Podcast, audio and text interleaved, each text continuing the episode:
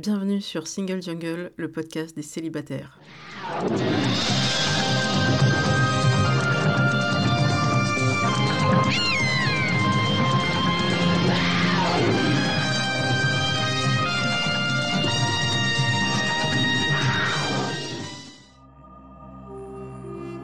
Je suis Louisa Amara et j'ai créé Single Jungle, un podcast dédié aux célibataires. Nous sommes plus de 100 millions dans le monde. En France, l'INSEE estime qu'il y a 41,3% de célibataires, au sens juridique. En effet, les personnes divorcées, dépaxées, séparées, veuves ne sont pas comptées. Nous sommes donc très nombreux et surtout nombreuses. Pourtant, on nous répète que la norme, c'est le couple. Eh bien, ça n'est plus vrai. Dans ce podcast, je reçois des autrices, des auteurs, des expertes du sujet, mais aussi et surtout des célibataires qui nous racontent leur parcours. Ce podcast, c'est le vôtre. Bienvenue Bonjour et bienvenue sur Single Jungle. Aujourd'hui, je suis avec Rosa. Bonjour Rosa. Bonjour. Alors, je vais me situer comme d'habitude, après tu pourras le faire. Euh, je suis moi, donc Louisa Amara, j'ai 41 ans, je suis une femme racisée euh, d'origine maghrébine, algérienne précisément par euh, mes deux parents. Je suis une femme grosse et je me définis aussi par ça. Et je suis hétéro. Ça me semble déjà pas mal. Est-ce que toi, Rosa, tu peux aussi te situer? Bien sûr. Je m'appelle Rosa Berstein, j'ai 32 ans. Je suis une femme blanche, hétérosexuelle, cisgenre, euh, d'origine juive. Très bien, ça fait pas mal d'informations. et en fait, euh, tu es comédienne, oui. humoriste, autrice. Et je t'ai découverte en voyant ton spectacle, qui est un one-woman show, ça se dit? Oui, un spectacle de stand-up. Voilà. Et euh, ce spectacle m'a été recommandé euh, par les filles de Clit Révolution, Elvire en particulier, euh, avec laquelle tu travailles aussi euh, dans un podcast pour Spotify. Hotline. Voilà. Et Hotline, c'est six filles Oui, c'est ça. On est une bande. Il y en a certaines qui s'ajoutent. euh, ça, ça grandit au fur et à mesure. et vous parlez de sexualité, Absolument. de plein d'autres sujets liés au féminisme. euh, C'est très très varié. Moi, je vous recommande. C'est, on sent que vous vous amusez bien à le faire. Carrément. Et alors, le spectacle, Elvire me dit, il faut que tu y ailles, ça, ça va trop te parler. Ça parle euh, bah, de Rosa, de son célibat, de comment elle vit les choses, de son parcours. Bon, je fonce et je suis dans les premiers rangs. Et il se passe, me concernant, une connexion immédiate. Je me dis, mais ça me parle trop ce qu'elle dit. Et il est arrivé parfois que tu, tu parles au public, tu Mm. leur poses des questions, euh, il y a une vraie interaction. Et plusieurs fois, euh, Je t'ai regardé, ouais. et j'ai répondu tout de suite parce que je suis tellement à fond et tellement concernée par tes propos autour du célibat, des applications de rencontres, de voilà ces, ces premiers rendez-vous pourris, etc. Que j'étais parfois la première à répondre et les autres ils n'avaient pas encore intégré la fin de la question C'est vrai. et ça a permis de voilà d'avoir une connexion et je me suis dit bah il faut qu'on développe tout ça. Alors peut-être qu'on va partir de là. Euh, ton spectacle, comment est-il né et comment tu le décris un peu en termes de sujet? Mon spectacle, il est né de voilà de questionnements que j'avais envie d'aborder sur euh, l'amour, la honte, euh, l'envie d'avoir du plaisir, la difficulté de de se séparer, d'oublier quelqu'un et ensuite de devoir bah, chercher une nouvelle personne et et en effet aussi de mon, constat assez négatif sur les rencontres via les applis. Je sais que pour la plupart des gens, c'est une expérience euh, souvent positive. Il y a beaucoup de couples qui se créent comme ça aujourd'hui. Moi, je n'ai pas réussi euh, à m'en sortir sur les applis. Mais ça m'a inspiré des blagues. Le spectacle parle aussi beaucoup de mon éducation, du milieu dans lequel j'ai grandi, de la relation euh, à mes parents et de là où ils viennent et comment ça m'a aussi peut-être rendu euh, socially awkward euh, et un peu inapte, quoi. En fait, tu parles aussi de toutes tes interrogations euh, autour peut-être de la psychologie. Qu'est-ce qui fait que tu agis comme ça? Et les moments où tu te dis mais là je me sens pas bien et là bah ok bah je vais tout dire et on a l'impression que vraiment tu dévoiles tout, ce qui te rend très très attachante. J'ai entendu des mecs dire ah ouais elle a des problèmes quand même, mais qui n'en a pas. Mais peut-être c'est ça, ce côté très cru peut-être aussi. Mm, bien sûr. Est-ce que tu as eu des réactions parfois en disant ça fait beaucoup euh, Oui, je pense que c'est une réaction assez commune en France par rapport au stand-up, qui est vraiment un art sur l'intime et la parole à la première personne, où on se livre euh, dans des détails, comme tu dis, euh, hyper crus. On est habitué à une distance, à la distance du sketch, à la distance du personnage, où c'est moins, euh, c'est peut-être moins sincère. Euh, moi, je suis vraiment inspirée par des humoristes américains, américaines qui, voilà, qui vont très très loin dans les révélations. sans filtre. Et alors après, évidemment, il y a l'exagération comique. Le but, c'est que ça fasse rire. J'aime bien... Me mettre en danger. J'ai pas envie de me protéger. J'ai envie de, de, faire ce pas-là. C'est assez payant euh, quand même par rapport au public parce que ça permet une identification et aussi un peu une catharsis, une déculpabilisation. Où ensuite, bon, il y a pire que moi. C'est aussi euh, les gens qui vont dans la salle avec des, des problèmes, des complexes, euh, le sentiment peut-être de solitude ou de pas y arriver. Après le spectacle, j'ai quand même en général des commentaires de bah ça fait du bien. Voilà, que ce soit sur aussi les rapport par rapport au corps, en fait, aussi. Toute la question des, voilà, des complexes ou de ne ou pas réussir à s'aimer soi. Et c'est vrai qu'il y a parfois sur les réseaux une, une injonction euh, à une attitude positive. Et c'est vrai que c'est bien, évidemment, dans la vie d'être positif au maximum, mais parfois c'est intenable. Et de temps en temps, pendant une heure, de pouvoir lâcher ça. Le but, c'est que ce soit une expérience réjouissante pour tout le monde. Quoi. Toi, il y a aussi le fait que tu dises clairement que tu vois un psy mmh. depuis un certain temps que ça te fait du bien, mais qu'il y a aussi encore plein d'interrogations. Et je trouve que c'est super parce que la santé mentale, c'est un vrai sujet. C'est une phrase assez connue. Euh, en fait, on, va j'ai le psy pour tous les gens qui n'y vont pas. que ça serait cool qu'au moins chacun essaye. Et c'est bien parce que je trouve que ça permet de dire bah vous avez le droit d'y aller et ça peut vous aider. Et non, c'est pas un truc euh, qui va durer que deux trois séances et après vous réglez le truc. C'est pas la startup nation en fait, euh, la psychanalyse. Et ça, tu le tu le libères complètement. Euh, oui, merci de l'avoir noté. Il y a un tabou aussi autour de, l'émotion aujourd'hui euh, qui a été accentué, je pense aussi par les, applis ou la façon de se rencontrer, où tout est assez informatisé, froid, et où il n'y a plus d'espace pour le sentiment. Et pendant le spectacle, parfois, je crie, ou enfin, j'essaye d'aller au bout de de vraiment de la question euh, de l'amour, de la colère et, de ce que ça provoque, et qu'en fait on n'est jamais insensible, euh, voilà, quelqu'un qui refuse de nous faire un câlin, et, euh, et qu'il n'y a pas de raison de se forcer à l'être. Je pose la question est-ce que vous avez besoin d'avoir des sentiments pour faire l'amour Et puis ensuite, je dis bah moi pas forcément, mais en tout cas quand j'y vais sans en avoir vraiment envie, je suis un très mauvais coup. Et puis en fait le but c'est aussi de ouais de mettre l'émotion et en effet, peut-être évidemment la question de la santé mentale, mais euh, de pas s'en cacher. C'est-à-dire que parfois, j'ai l'impression qu'aussi en tant que nana, on a un peu copié des comportements identifiés comme virils pour s'en sortir dans la jungle des rapports amoureux. Et que c'est aussi un peu se nier. Et nier quelque chose de tout à fait positif, la part de vulnérabilité. C'est-à-dire qu'au lieu d'exiger de, des hommes qui l'embrassent et qu'eux aussi euh, ressentent, expriment, et euh, eh ben nous, on se bride là-dessus pour pouvoir euh, leur ressembler, j'ai l'impression parfois. Je suis d'accord. Il y a aussi le fait que parfois, dire qu'on voit un psy, c'est dire je travaille sur moi-même et c'est quelque chose de positif mais je recommanderais peut-être de pas le dire à n'importe qui. Il y a un homme avec lequel que j'ai fréquenté, on s'est vu deux trois fois, et je sentais que ça n'irait pas dans le bon sens. Donc je lui dis écoute, on va s'arrêter là et je, m'explique. Et il me dit tu fais tellement bien de voir un psy, t'as tellement de problèmes en fait. Ah alors quel est le rapport? Et d'utiliser ça à ce moment-là, au moment où je te dis au revoir, Bon, j'ai bien compris qu'il avait envie de me faire du mal parce qu'il il n'était pas content C'est la méchanceté pure et dure. oui, alors j'ai des problèmes, mais toi aussi as, enfin tout le monde bah, en a en fait. Sûr. Et donc, euh, bah écoute, je pense que j'ai bien fait de clore euh, cette relation. Oh. Voilà, donc des fois ça va être une arme pour oh, certains. Donc euh, voilà, peut-être pas le confier à quelqu'un qu'on a vu que deux trois fois. Ou alors ça permet de faire le tri tout de suite, hein, parce qu'au moins tu perds pas de temps. je veux dire euh, c'est clair que quelqu'un qui ne croit pas en la psychanalyse, qui se méfie des psys, euh, bon, moi, franchement, je suis pas sûre d'avoir la patience, quoi. Et puis, bon, à la limite, s'il est gentil et curieux, qu'il admet qu'il ne sait pas, mais qu'il a voilà, une ouverture par rapport à ça, pourquoi pas? Mais on se rend compte qu'il y a une violence, et une violence des hommes, quand même. Tu vois, j'ai écrit un livre, et hier, j'étais avec la correctrice de copie, qui est une nana, bon, bah, qui est encore euh, à la fac de lettres, donc elle a, ouais, la vingtaine, toute jeune, une super belle meuf, tu vois, une grande blonde, elle m'avouait pas qu'elle avait couché avec un gars et qu'il l'avait pas rappelé, qu'il lui avait pas envoyé un petit message.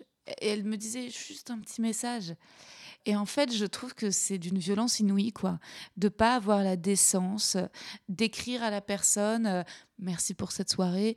J'espère que ta journée, un petit quelque chose juste après pour euh, pour certifier que ça a eu lieu. Justement, c'était pas dans ta tête. Enfin, une espèce de voilà de, politesse minimum. Et j'ai l'impression que quand les mecs font pas ça, c'est Bon, évidemment, il y a des nanas qui le font aussi, mais ce que je veux dire, c'est que j'ai l'impression que si tout va mal, c'est à cause de ça.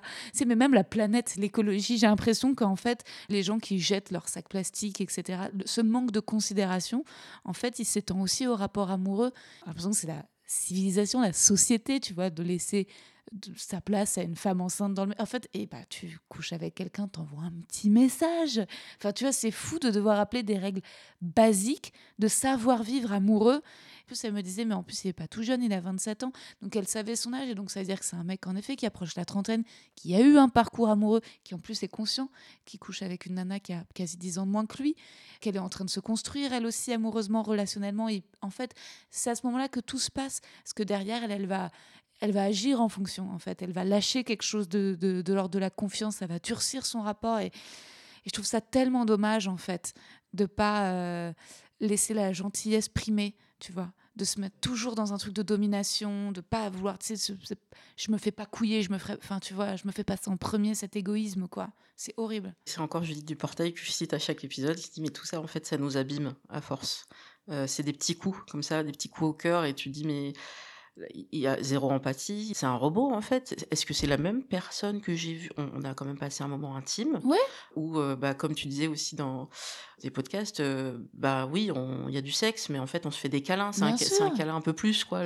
Et tout ça, c'était un moment T. Et puis après, euh, une espèce de chape de plomb, de silence. Ouais. Le ghosting, c'est aussi un sujet que tu abordes. Moi, je crois qu'il se passe pas un mois sans que je me fasse ghoster. Et du coup, je me blinde et j'en suis au point de poser la question avant aux gens, juste pour voir à quel moment ils vont me mentir. Je dire, est-ce que tu as déjà ghosté quelqu'un ou est-ce que c'est quelque chose que tu penses pouvoir faire dans ton ta personnalité? Ah non, je trouve que les gens qui font ça, c'est trop des faux culs. Ok, il a mis 48 heures à me ghoster, lui. Ben, en mmh. fait, il n'y a aucune cohérence entre ce qu'ils disent et ce qu'ils font ce qui fait qu'il faut se protéger, mais on a, on peut pas se protéger tout le temps. On a envie de se donner, on a envie de tenter l'aventure avec quelqu'un. On manque d'un lexique en fait. On manque d'une, euh, parce que je pense qu'il y a des livres quand même qui ont été, qui sont en train de s'écrire sur la communication dans le couple. Le fait de, il y a beaucoup de psy pour couple et qui expliquent que la clé euh, d'un couple en général c'est la communication, se parler, se dire les choses. Mais en fait, il y a besoin de communication tout le temps et beaucoup aussi dans les rapports d'un soir, en fait. Oui. C'est pas parce que c'est un soir que ça peut pas être super, et c'est pas parce qu'on n'a pas passé un super bon moment. Ça se trouve, on va pas se revoir, mais en fait, il y a des mots pour se dire ça de façon élégante. On n'est pas des animaux parce qu'on a là parole. Et je pense que la parole peut faire du mal, mais peut faire aussi tellement de bien. faut l'exiger, en fait. faut exiger des mots, quoi. Mais c'est comme dans les rapports professionnels. Tu te fais ghoster professionnellement aussi. Du jour au lendemain, tu n'as aucune réponse et tu sais pas, ah bon, bah alors euh, j'imagine que ça n'a pas marché. Alors qu'un petit mot, un coup de fil, euh, vous étiez super, on a juste trouvé quelqu'un. Je sais pas si c'est la société capitaliste ou quoi, et le fait que ça aille à toute vitesse et que c'est un dur, que c'est la loi du marché, mais quand même, on vient de vivre quelque chose, une pandémie mondiale, quelque chose de traumatisant pour euh, toute la planète. On a tous fantasmé sur un monde d'après, euh, un peu plus doux peut-être, et on se dit que bah ça repart pas très doucement, quoi. Après, c'est vrai que moi maintenant, j'en suis à, je sais pas si tu fais pareil, j'en suis à me dire, je vais poser de plus en plus de questions mmh. pour essayer de mieux connaître la personne et essayer de repérer les red flags. en fait, même si tu en repères, ben, en fait, tu peux pas euh, lire en, quelqu'un comme dans un livre ouvert. Et il y en a qui vont être très sincères tout de suite, et d'autres, euh, il y a un double jeu. Donc moi, j'ai eu la chance d'avoir euh, un ghoster qui est revenu. Et j'ai pouvoir ah, mais très bien, tu vas pouvoir expliquer pourquoi vous faites ça, en fait. Et il m'a dit, texto, en fait, je fais ça tout le temps avec toutes les femmes. Donc c'est pas moi, hein, c'est lui qui est comme ça tout le temps. Et lui, son trip, c'est de faire des premiers rendez-vous, mais que des premiers rendez-vous. Après, il donne pas suite. Ah ouais, et d'accord. Et c'est le même qui m'a dit après, euh, c'est bien que tu vois un psy quand même. Oui, ok. Euh, donc il y a une espèce d'incohérence. Le ghosting, c'est violent. Je pense qu'on ne peut pas s'en prémunir, mais il y a une astuce qui semble fonctionner, au moins pour réussir à passer à autre chose. Vous pouvez dire vous-même au revoir, même si vous êtes bloqué. Mmh. Faire le message que vous auriez aimé envoyer à cette personne. Euh, ça peut être sur un répondeur si vous avez encore accès au répondeur, ou ça peut être par écrit. Donc voilà, il semblerait que tu m'aies ghosté. Euh, je ne comprends pas cette attitude, mais voilà, c'est ton choix. Moi, j'avais passé un bon moment, j'espérais autre chose, tu as décidé autrement. Je te souhaite bonne continuation. Et en fait, on, on tourne la page nous-mêmes. C'est un peu plus constructif. Et après, si la personne revient, à vous de décider ce que vous en faites. C'est vrai que c'est typiquement masculin, ce côté euh, de venir, de partir, de garder. Ben, Il y a pas mal de termes. C'est euh, l'orbiting dont je parle Oui. dans le spectacle. C'est ce truc de d'être en orbite et qui, ça, est très dangereux aussi avec Instagram. Parce qu'à un moment, on avait des histoires avec des mecs et puis bon, euh, si ça se terminait, ça se terminait. On n'entendait plus parler si on les voyait pas au boulot ou quoi. Et là, Instagram crée une espèce de lieu où ils rôdent, en fait, parce qu'ils viennent de temps en temps, ils regardent les stories, ils like, et puis toi, tu peux aller voir sa story. Et c'est beaucoup plus dur de couper avec quelqu'un qui t'a pas réécrit et qui est là et qui est un peu dans ton milieu, mais que tu vois plus, dont tu n'as plus de nouvelles. Euh, Les réseaux sociaux compliquent encore plus euh, ce fait de couper. Oui, comme tu dis, les red flags, moi aussi, je trouve ça très dur parce que j'avoue qu'en général, j'ai toujours euh, ce côté un peu naïf où j'ai l'impression que oh, waouh, il est super, je ne les vois pas, j'ai vraiment du mal à les voir tout de suite, je les vois qu'après quoi. Et je trouve que c'est dur de, de penser en termes de red flag parce que tu te fermes un peu dès le départ. Si tu es là à la rencontre à analyser le moindre potentiel red flag, c'est quand même très difficile de se laisser charmer et d'être disponible quoi. J'avais une technique quand j'étais enfant et que je continue parfois à l'âge adulte, c'est d'avoir un journal intime en fait. Parce que parfois je trouve que quand on écrit à l'autre, ça peut être une bonne nouvelle, mais c'est un peu gaspiller son énergie à faire des cadeaux à quelqu'un qui ne le mérite pas. Les mots, c'est toujours un cadeau que tu fais à l'autre quand tu es sincère et que tu lui dis ce que tu penses. Euh, La personne en face, elle peut s'en réjouir. Ça peut être exactement son but euh, d'avoir accès à, à ça. Donc moi, je l'écris pour moi. Voilà, tu vois, je me mets mon journal intime, je me mets, je suis dégoûtée, ou voilà, et, et bon, ensuite tu peux le transformer en blague où chacun peut dans son métier essayer de le, voilà, d'en faire quelque chose. Mais c'est vrai que si en face, tu as quelqu'un qui ne veut pas communiquer, hélas, c'est inutile. Ça peut aider, mais ça peut frustrer encore plus. De se livrer, d'ouvrir et de dire, d'envoyer un message hyper sincère et de voir qu'en face, il n'y a rien. J'avais couché avec un gars euh, avant les vacances, puis qui m'a plus ou moins ghosté, que j'ai revu à la rentrée. Et quand on a recouché ensemble, je lui ai dit, tu sais, moi j'ai eu un vrai crush sur toi euh, cet été. Et il n'a pas répondu. J'ai compris que pour lui, ça n'avait pas été réciproque. Et puis qu'il avait couché avec un paquet de nanas après. Je lui ai demandé, mais il n'y en a aucune qui t'a plu, sincèrement, pour qui t'as pu avoir des sentiments? Non, non. Et après, j'ai su par une autre personne en commun qui ne fantasmait et ne parlait que de meufs avec qui il n'avait pas couché, tu vois? Que de target, en fait. C'est que dans la chasse de quelque chose qu'il n'a pas. C'est jamais par rapport à quelque chose qui a eu lieu et qui survient. Je me serais jamais douté de ça chez lui. Je pensais qu'il était naïf, adorable, un peu. Je, je pensais pas avoir affaire à un énième entre guillemets que tard, tu vois. Et c'est terrible parce que les mecs en parlent de ce truc de euh, tu l'as eu, tu l'as eu, de ce truc qui s'arrête avec l'orgasme. Tu te dis mais c'est c'est terrible. Tu te dis il faut chercher quelqu'un qui cherche ce que je veux moi, quelqu'un qui veuille s'engager, quelqu'un qui veuille être en couple. T'as aussi beaucoup de mecs aujourd'hui qui veulent pas d'enfants. Je sais pas si ça, ça rentre dans ta problématique, mais c'est aussi ça qui est compliqué, c'est parce que ensuite ça, ils en veulent pas en fait. Les mecs de la trentaine n'en veulent pas et les mecs de la quarantaine parfois en ont déjà eu. Donc de trouver un mec qui a ce même désir-là en même temps que toi, c'est très compliqué. Oui, ça c'est bien décrit par euh, des sociologues. Donc Marie Bergström, je la cite aussi beaucoup. Elle, elle a bien euh, fait une espèce d'équation. Bah voilà, à la vingtaine, euh, on s'amuse, ou pour certains on se pose, on a une belle grande relation un peu constructive. Et puis ensuite, il y a cette phase de trentaine qui est très compliquée parce que les femmes globalement sont matures, mûres, ont avancé dans pas mal de projets professionnels et se sentent prêtes à bah voilà, fonder une famille. Bon, on les a un peu éduqués à ça, mais il y en a, c'est un vrai, une vraie envie et c'est un vrai choix. Et les mecs, c'est un non, non, moi je veux m'amuser, je veux m'amuser, ça me terrorise, euh, voilà, ça me rapport à l'enfance, rapport à soi, rapport au père, enfin, plein de choses qui vont pas. Donc, et, et en fait, ils se rendent compte qu'en fait, il y a plein de filles Mm. qui sont encore là pour que je m'amuse. C'est ça. Et ça va arriver peut-être plus tard, peut-être à la quarantaine. Moi, j'en vois qui arrivent même euh, fin de quarantaine, début de cinquantaine, qui se disent Ah, mais en fait, ça y est, tous mes potes se sont posés, Ouais. et ils ont l'air heureux, et moi, je vais crever seule. Et c'est maintenant que je veux des enfants. Tu te rends compte? Mais- C'est tard quoi. Mais par contre, euh, je, je veux pas être avec une femme de mon âge parce qu'elle aura peut-être des difficultés. Donc je vais aller chercher quelqu'un de beaucoup plus jeune et patriarcat et on repart là-dedans. Après, ça peut être ok aussi pour une femme qui a envie des enf- d'avoir des enfants et qu'on a 28 et qui tombe sur un mec qui a 10, 15 plus, de plus. Je vais pas juger tous, mais ça serait tellement plus simple Ouais. que les hommes se Aiment les femmes de leur âge aussi. voilà, en fait, euh, je vais peut-être réfléchir à cette idée d'enfant. Est-ce que vraiment je, vais, je suis dans la fuite en avant Ouais. parce que c'est le modèle qu'on me propose et que c'est mieux. Et jusqu'à quand? Et en fait, les- la fête tous les soirs et euh, bon, au-delà de l'alcool et autre chose, mais est-ce que ça t'apporte vraiment un, bonheur? C'est dans ça que tu veux t'inscrire? Et je suis pas sûre qu'il il fasse ce pas de côté. Ouais, et en plus, c'est assez injuste pour la, jeune femme euh, avec qui ils vont être par peur de s'engager. Parce que moi, j'ai été cette jeune femme. Alors, sur le moment, tu es là, tu es flattée, tu es avec un mec plus âgé. Donc, tu te dis, euh, waouh, il est intelligent, qu'est-ce qu'il en sait des choses? Mais en fait, tu es un prétexte au fait qu'il veuille pas s'engager.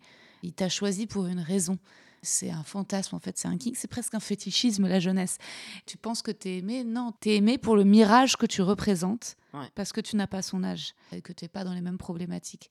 Et résultat, quand tu t'en rends compte, euh, ça, ça se termine, en fait. En fait, ils aspirent un peu ton énergie et ta jeunesse. Moi, j'y vois vraiment ça. C'est le côté vampire. euh, euh, ça peut être le cas dans le sens inverse, mais c'est beaucoup moins le cas. Tu vois beaucoup moins de femmes euh, beaucoup plus âgées avec des genoux régulièrement et que du genou. Ben, en fait, non, parce qu'elles n'ont pas forcément envie de ça.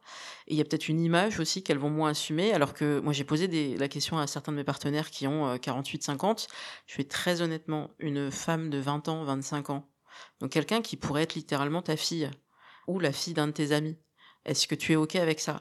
Bah, de toute façon, elle voudrait pas. C'est pas ça ma question. oui, c'est qu'il lui aimerait bien. Et moi, c'est marrant parce que l'inverse, je trouve, n'est pas du tout vrai, dans le sens où je trouve ça toujours plutôt sympathique, à vrai dire, la différence d'âge entre un homme et une femme quand c'est la femme qui est plus âgée. Je trouve toujours euh, ces couples assez joyeux parce que j'ai l'impression que le mec a compris un paquet de trucs, qu'il est, vachement déconstruit. Justement, j'avais une, une femme pour qui je faisais du babysitting qui a quitté son mari et qui ensuite a été avec un homme qui avait au moins 10 ou 15 ans de moins qu'elle. Euh, elle avait déjà des enfants, lui, il n'en voulait pas. Et il était super, euh, ce mec, en fait. Il lui a permis plein de choses. Euh, il s'occupait de ses gamins pour qu'elle elle reprenne des études. Enfin, je trouvais qu'en général, les mecs qui sont avec des femmes plus âgées ont une maturité assez exceptionnelle. C'est pas tout le temps le cas, mais en général, les hommes qui sont avec des femmes plus âgées ou alors avec des femmes euh, qui ont des carrières ou parfois je trouve que les hommes qui ne sont pas intimidés par les femmes, tu vois, je trouve que ça dit quelque chose. J'adore l'acteur Daniel Day-Lewis, tu vois, il est avec une femme de son âge Ouais. et en plus une écrivaine, une réalisatrice, une scénariste et ça se voit une femme assez brillante.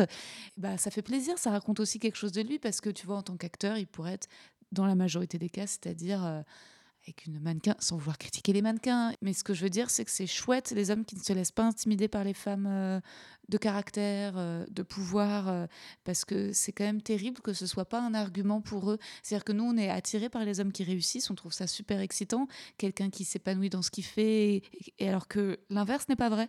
En général, les hommes sont intimidés et fuient Ouais. les, les femmes qui ont des carrières, quoi. Alors justement, dans ta, la bande-annonce de ton podcast Les mecs que je ken, Mm. Il y a une phrase que tu dis qui est « Le talent m'excite, Mm. j'ai besoin d'admirer pour mouiller Ouais. ». Donc je trouve ça super intéressant parce que c'est quelque chose que j'ai beaucoup demandé aussi à des filles autour de moi. Est-ce que ça te plaît quand le, le mec il est intelligent? Est-ce que Ouais. tu as besoin de l'admirer ou, euh, ou talentueux ou qu'il a un truc? Ok, je vais poser la même question au mec. J'en ai Ah. rien à secouer. Qu'elle soit intelligente, j'en ai rien à secouer. Qu'elle soit. À la limite, si elle est brillante, euh, t'as lit des bouquins. Moi, je, je vais, je, vais pas pouvoir suivre. Tout de suite, il y a ce côté. euh, Intimidé. Voilà. Ouais. euh, complexe d'infériorité Mm. que nous, on n'a pas du tout. Non Et donc, euh, je crains qu'on n'aille pas dans le bon sens et que on n'arrive pas à leur faire comprendre qu'en fait, nous, ce qui peut nous plaire, c'est aussi cette fragilité Mmh. et euh, d'assumer les éventuels complexes. Et c'est pas grave, en fait, on n'a pas Carrément. tous les mêmes points forts. Ouais, c'est de la masculinité toxique, mais donc que eux subissent évidemment aussi, en fait. C'est-à-dire que, à mon avis, c'est, tu sais, euh, les hommes, euh, les femmes ont peur de se faire violer, les hommes ont peur de, de la honte, du ridicule. Tu sais, la plus grande peur des hommes, la plus grande peur des femmes. Et je pense qu'en effet, la, la peur de la honte chez les hommes, la peur du ridicule, de pas savoir, euh, elle est terrible, quoi. Alors que nous, on accepte beaucoup plus facilement. Ah, je savais pas. Tu vois, on va le dire. Ouais. C'est marrant parce que donc dans mon podcast, je reçois des hommes et des femmes. À la fin, j'ai un questionnaire de Proust où les mecs donnaient beaucoup plus facilement leurs réponses et les femmes s'en excusaient. Elles ah mais qu'est-ce que machin a dit? Ah mais ça doit être nul. La façon dont les femmes se de discréditaient. Ouais. On parle de Marina Rodman, Pénélope Bagieux et qui était dans un truc de ah non mais ça doit être con. Ah mais euh, ce- enfin bref c'est pas une bonne réponse.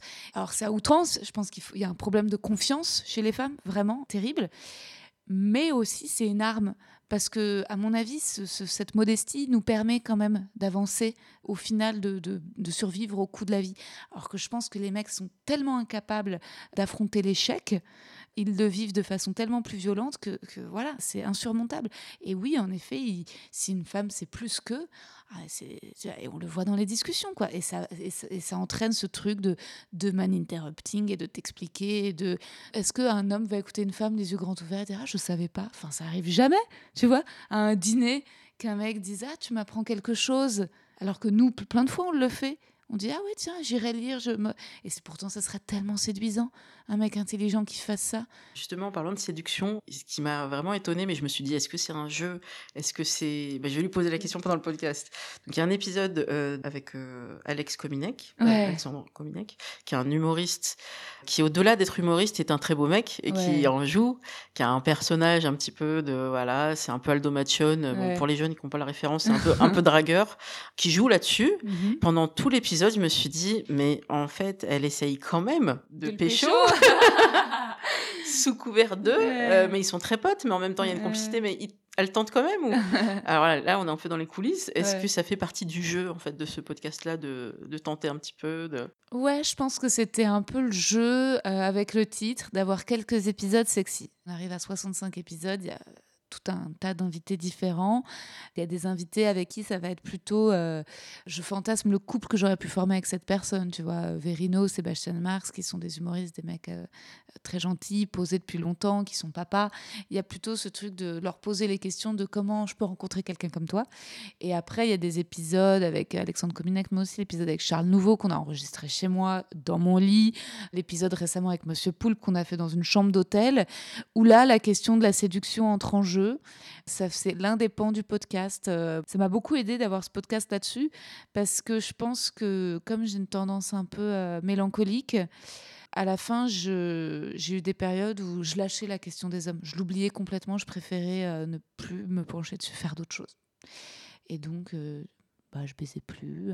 Je, voilà, j'étais plus vivante. J'étais, enfin, la question du désir disparaissait parce que trop lourde, en fait, trop la charge de.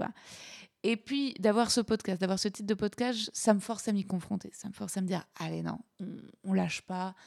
Et à me poser la question, c'est qui que je veux ken Tu vois, quels sont les mecs que je veux ken? Et à me laisser charmer aussi. Et je pense que résultat, je me dis, allez, ça va être un épisode croustillant.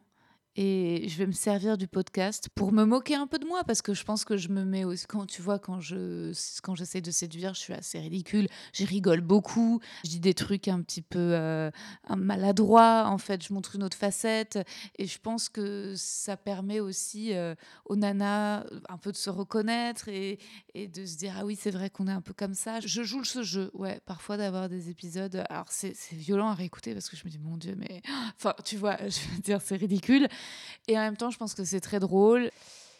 J'avais envie de renverser la balance. C'est-à-dire que moi, il y a un épisode qui m'a beaucoup fait grandir, c'est l'épisode de- dans Les couilles sur la table, Virginie Despentes chez Victor Toyon, où elle révèle toute la misogynie du cinéma. Et euh, moi, même si MeToo m'a beaucoup fait avancer, cet épisode de podcast m'a aussi vraiment retourné le cerveau, parce que je m'étais pas mis les mots que la misogynie dans le cinéma, c'était ça à ce point-là. Et ça m'a libérée de plein de trucs parce que comme j'étais comédienne, j'avais beaucoup mis des choses sur moi et entendre Virginie Despentes dire c'est un système, waouh, je me suis sentie plus légère. Mais elle dit, euh, de façon toujours hyper personnelle et incroyablement intéressante, que le problème, c'est pas chiche. Le problème, c'est qu'il n'y ait pas de kéchichette. C'est qu'en fait, son désir, etc., il peut nous déranger, sa façon de filmer les culs, on peut ne- aimer ou pas, mais c'est pas tellement le problème. Le problème, c'est a des femmes qui le fassent pas, qui n'expriment pas assez leur désir, ou alors qui l'expriment, et, et que parfois, je trouve le female gaze très beau. Moi, j'en suis consommatrice, j'adore le female gaze de Jane Campion, la poésie, etc. Mais ça manque aussi parfois d'un female gaze peut-être un peu plus cru, qui est en train de se développer avec Michaela Cole dans I Destroy You. euh, Et moi, ce que je voulais, c'est que ce soit, tu vois, quand, quand je lis un poème aux mecs et que je leur dis, euh, voilà, pourquoi je te désire, c'est être dans un truc casser l'image de la femme mystérieuse, casser euh, cette espèce de tour dans laquelle on doit être, tour, euh, tu vois, que des siècles et des siècles de littérature ont forgé en mettant la femme comme bah, Madame Bovary, quoi, Neurasthénie qui sait pas ce qu'elle veut. Alors que, en fait, parfois, on sait ce qu'on veut et on sait pourquoi on désire un mec et lui dire. Parce qu'en fait, euh, Frontalement, quoi. frontalement, Ouais. parce qu'en fait, et ça je le fais dans le podcast, mais dans la vie c'est encore strictement impossible parce que ça les fait fuir. Ouais, ça leur fait peur. Ça leur fait peur. Il faut pas. Et donc, et, mais moi, ce jeu de geisha, de dissimulation, tu vois, me fait incroyablement chier. Et résultat, je le brise dans le podcast. Et parfois, je leur dis, et ça, c'est terrible, je leur dis, voilà pourquoi je veux un enfant avec toi, bah, tu veux pas qu'on soit ensemble, des trucs que, en fait, tu sais qu'il faut pas. Et tu vois, mon Dieu, mais je vois la patience des nanas qui attendent depuis qu'ils sont en relation depuis 5 ans et qui veulent un bébé, mais qui savent qu'il ne veut pas, donc, euh, donc il faut patienter parce qu'en plus ça lui fait peur. Et, donc, et, là, elle me dit ah, Je suis enceinte et tu sens que, mon Dieu, mais le travail pour réussir à. Peut-être moi, j'ai pas cette patience-là dans la vie. Et le podcast me permet de, jouer à ça et euh, justement de ne pas jouer. Quoi. Et tu lui dis aussi plusieurs fois, euh, alors j'ai pas compté, mais je me suis dit, elle veut qu'on la regarde. C'est le premier ou le deuxième épisode du podcast. Hein. Oui, oui, bien sûr. Mais c'est vrai qu'on sentait que toi, tu lui disais des trucs, euh, bah voilà, tu te livrais, même si mmh. ça peut être le personnage. Et tu lui dis, regarde-moi quand je te parle. C'était la configuration, en fait, c'est parce qu'on est dans un lit. Donc, résultat, on, regardait en face, on se regarde. Après, je fais gaffe, tu vois, et quand on a fait l'épisode du podcast avec Monsieur Poulpe, j'ai mis deux petites chaises et une table. et il m'a dit, ah ouais, mais il y a un très grand lit. Je dit, oui, mais en fait, il n'y a rien de plus intime que la conversation les yeux dans les yeux. Et je me suis rendu compte que je voulais plus enregistrer dans un lit parce qu'en fait, résultat, on regarde en face, on se regarde pas quand on se parle. Donc il y avait ça. À l'époque, j'avais aussi un producteur, quelqu'un qui en effet euh, enregistré, et c'était un homme. Et en général, quand je faisais des podcasts avec des hommes, il le regardait lui. Ah. Donc ça joue aussi, ouais. Ça joue aussi, il le regardait lui, il disait des trucs pour le faire rire, pour avoir sa complicité, sa connivence, il me regardait pas moi quand il me parlait. Et donc depuis que je le fais toute seule, ils ont plus cet échappatoire. Et ensuite, au tout début du podcast, parfois, je, euh, voilà, je parlais beaucoup, je laissais pas de temps, je, je laissais peut-être moins mon interlocuteur s'exprimer. Euh, tu vois, j'ai aussi appris au fur et à mesure à ce que la conversation soit plus fluide. Maintenant, je suis plus fière des épisodes récents, ou par exemple l'épisode avec Poulpe. Ça a les qualités d'un épisode avec Cominec, euh, c'est un épisode très sexy, mais plus mature quand même dans le, dans le fait que, oui, je pense qu'Alex, je lui demandais beaucoup je voulais qu'il soit sincère, je voulais qu'il livre quelque chose, je voulais qu'il parle de, son rapport aux femmes, de son rapport au plaisir. Et il le faisait un peu à demi-mot. Et puis après, je me suis rendu compte, ouais, on ne peut pas non plus forcer ses invités. Mais ce que je cherchais, c'était, euh, comme je suis influencée par les podcasts américains, d'humoristes américains, où ils sont aussi plus habitués, tu sais, à dire euh, je suis alcoolique depuis tant d'années et où ils ont une parole très libre bah, sur la santé mentale, notamment les humoristes aussi sur euh, l'addiction, l'alcool, etc. Et aussi euh, parfois l'addiction sexuelle, euh, ils en parlent beaucoup dans les podcasts. Les podcasts servent à ça. Les podcasts sont une deuxième psychanalyse. Et donc moi, j'avais dans les oreilles des humoristes qui se livraient, qui parlaient. Et résultat, j'avais envie qu'en France, les artistes se livrent autant parce que je trouve qu'en fait, ces espèces d'interviews euh, combinées en quelques secondes, etc., il n'y a, rien qui, a rien qui sort. Et pareil, je trouve que je sais plus, les interviews de l'acteur studio, les, interviews d'acteurs, d'artistes américains vont beaucoup plus loin euh, sur aussi sur euh, l'échec ou les castings, etc. Et j'avais envie absolument de faire ça en France, tu vois, qu'il y ait ce truc de sincérité. et souvent, j'ai des acteurs qui m'écrivent, qui disent Ah, merci, parce que je raconte quand je foire des castings et, et la douleur que c'est, et l'attente de réponse, et Ah, ça fait deux mois, bon, bah, j'ai une réponse, bah, elle est négative. Et en fait, ça, c'est totalement tabou. En France, oui. en France, totalement tabou. Ça commence à venir un tout petit peu dans le monde des startups, où on estime qu'un échec, en fait, c'est comme ça que tu vas apprendre. Mhm. Mais ça vient aussi des États-Unis, cette euh, culture-là. Après, le monde des humoristes, des comédiens euh, en France, c'est assez particulier. Il y a quand même pas mal de, concurrence, même s'il y a une, belle entente entre certains peut-être qu'il y a ce côté, euh, ce que je vais livrer, est-ce que c'est pas une part de faiblesse? Est-ce que. Euh, Mais tu as raison, c'est pareil au monde de la start-up et c'est pareil au monde de l'éducation, c'est pareil au système d'éducation français. En fait, aussi ce truc de faire des erreurs, tu sais, la terreur de faire une erreur.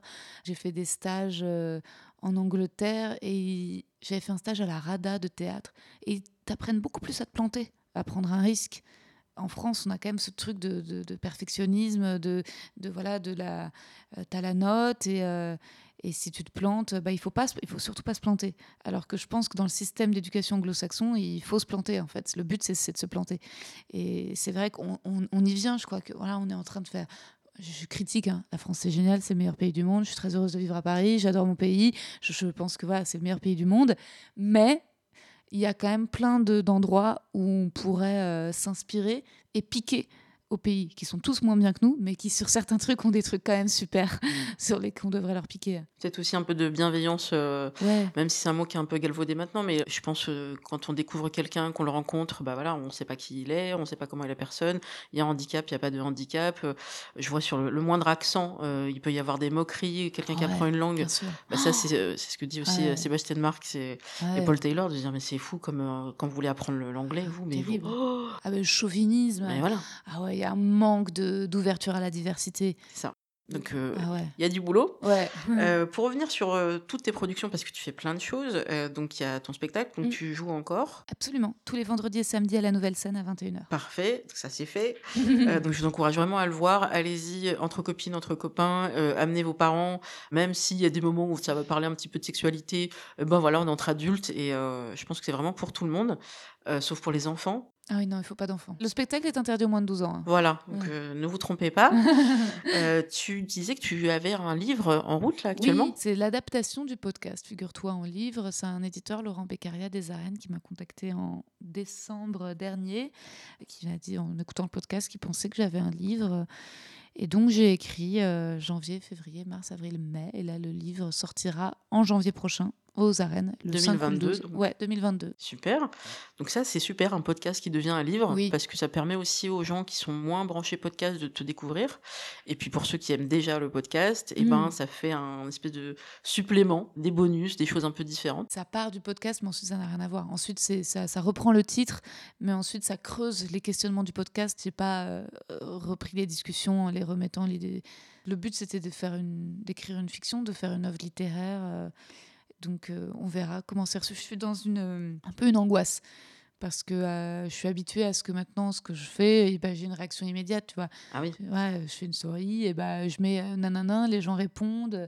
J'ai une vidéo, j'ai un nombre de likes, un nombre de commentaires. Le spectacle, j'ai les rires. Donc j'ai perdu ce truc où là, j'ai un espèce de bébé au four depuis des mois et j'ai aucune idée de comment les gens vont le recevoir. Là, l'angoisse monte au fur et à mesure. Parce que je pense que c'était pas réel. Et puis là, maintenant, de me dire, ah ouais, il va y avoir la couverture, ah, ça, ça va être imprimé. J'ai très, très, très envie que les gens euh, l'aiment, en fait. Bah, c'est une concrétisation, c'est quelque chose que tu pourras donner en- aux gens, alors Mm. que euh, le spectacle, Oui, c'est aussi un objet culturel, mais Ouais. euh, c'est encore différent. Et puis ça permet pour les, les gens, les fans, on aime bien avoir des trucs de l'artiste qu'on aime chez nous. Ouais. Euh, c'est vraiment très très matériel, très Mm. physique, touché, le papier et tout. Donc bah, c'est une super initiative. Mm, Merci. à ton éditeur et à toi de le faire. Et alors les podcasts, donc euh, les mecs que je veux ken, tu continues Bien sûr. Puisqu'il y a encore plein de mecs, Évidemment. Et Voilà. des meufs, bien sûr, j'invite aussi des meufs. évidemment. Je- Ouais, ouais, j'ai eu plein de meufs cet été. En fait, je fais des éditions. Je fais une winter et une summer édition. Donc, je fais des meufs euh, l'hiver, des meufs l'été. Et, euh, et Hotline aussi qui continue, le podcast Spotify. Voilà, je fais les deux. J'ai deux, deux podcasts, ouais. Et tu fais des tournages aussi, j'avais cru comprendre. Qu'est-ce que c'est que ces tournages? Est-ce que tu peux déjà en parler? Bien sûr, bah en fait, je suis toujours comédienne, donc euh, je passe des castings et ça marche jamais, mais parfois j'en passe pas et je suis prise directement et là ça marche. C'est chouette. Donc euh, cet été, j'ai tourné dans un court métrage de Marina Ziolkowski à La Réunion avec Barbara Butch, icône. Je suis tombée euh, vraiment in love d'amitié d'elle. On est devenus super potes. Il y avait aussi notre actrice Bérangère McNeil, qui est réalisatrice.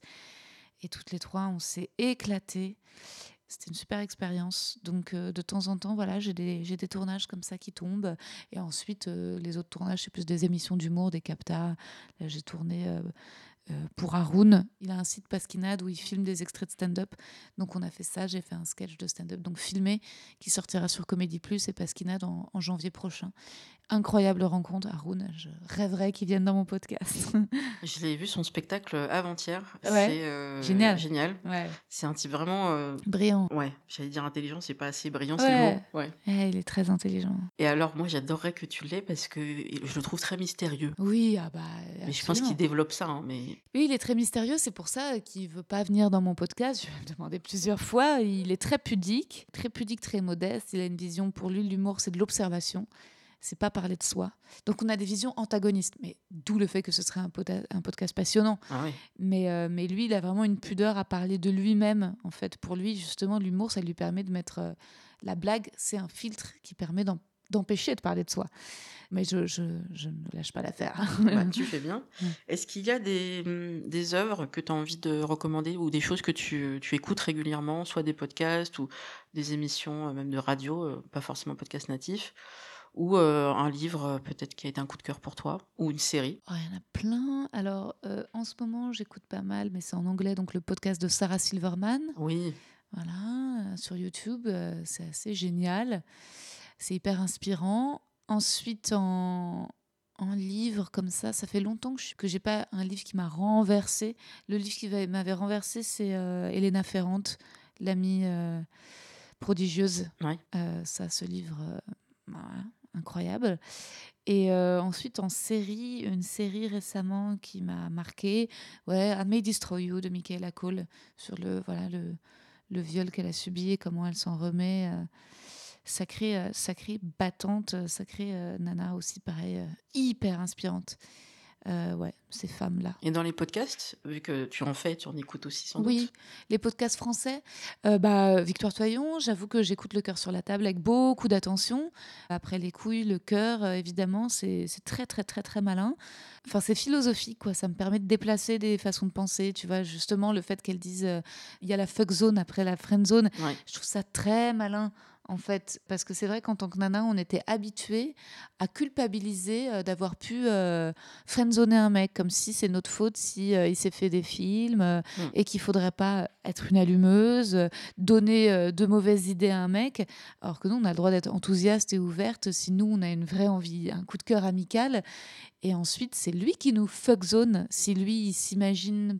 Enfin, tu vois, c'est. D'entrée de jeu. quoi. Ouais, d'entrée de jeu. Ouais. Et ça, c'est hyper décevant. Et les mecs ne le comprennent pas parce qu'ils sont là, mais non, mais faut que tu- tu- on devrait être flatté.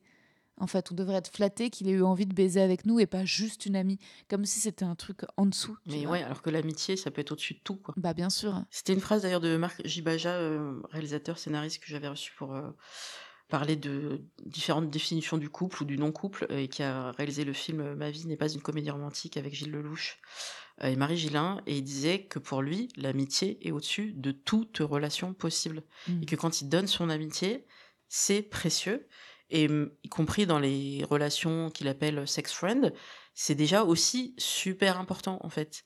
Donc arrêtez de dire euh, bah on est juste amis. Ah, mais non mais c'est génial d'être amis. Donc ouais, en fait, euh, il y a peut-être des choses à revoir mais c'est pareil, c'est la communication.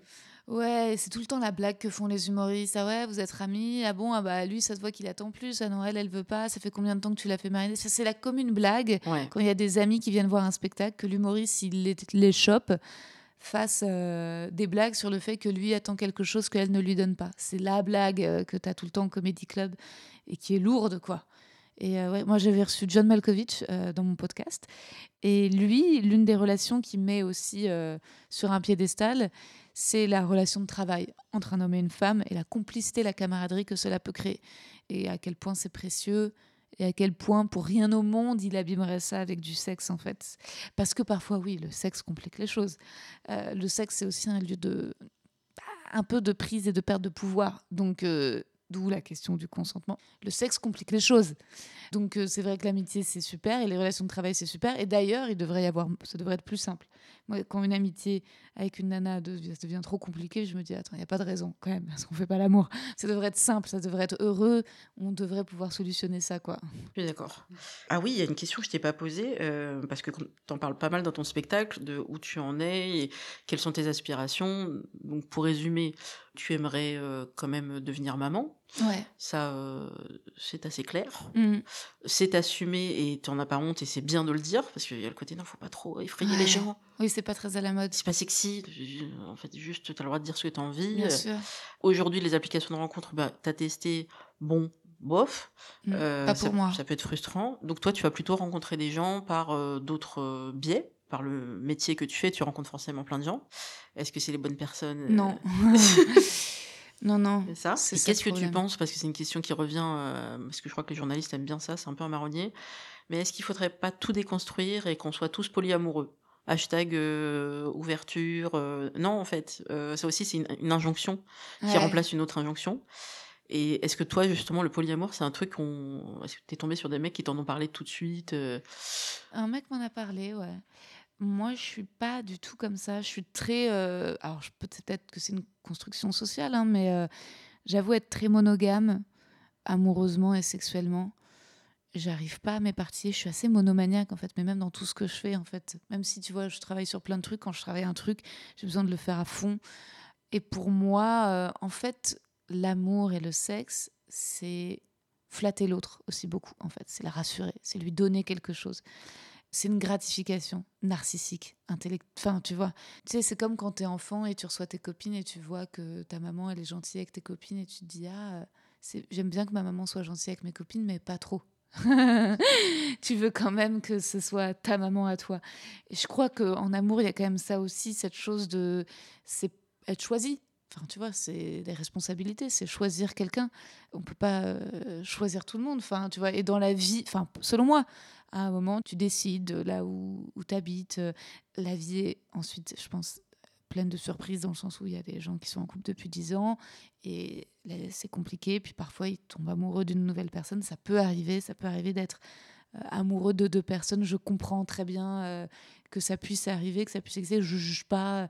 Il faut faire en sorte qu'il y ait le moins de personnes qui souffrent. Euh, quand le mec m'en avait parlé, ça m'avait un peu dégoûté parce que on n'avait même pas, on juste on avait fait un, un date, tu vois. Il avait tout de suite mis ça sur le tapis. C'était un mec plus vieux que moi et en toute sincérité pas très beau. Alors c'était un mec plutôt plutôt brillant, tu vois, mais vraiment pas très beau.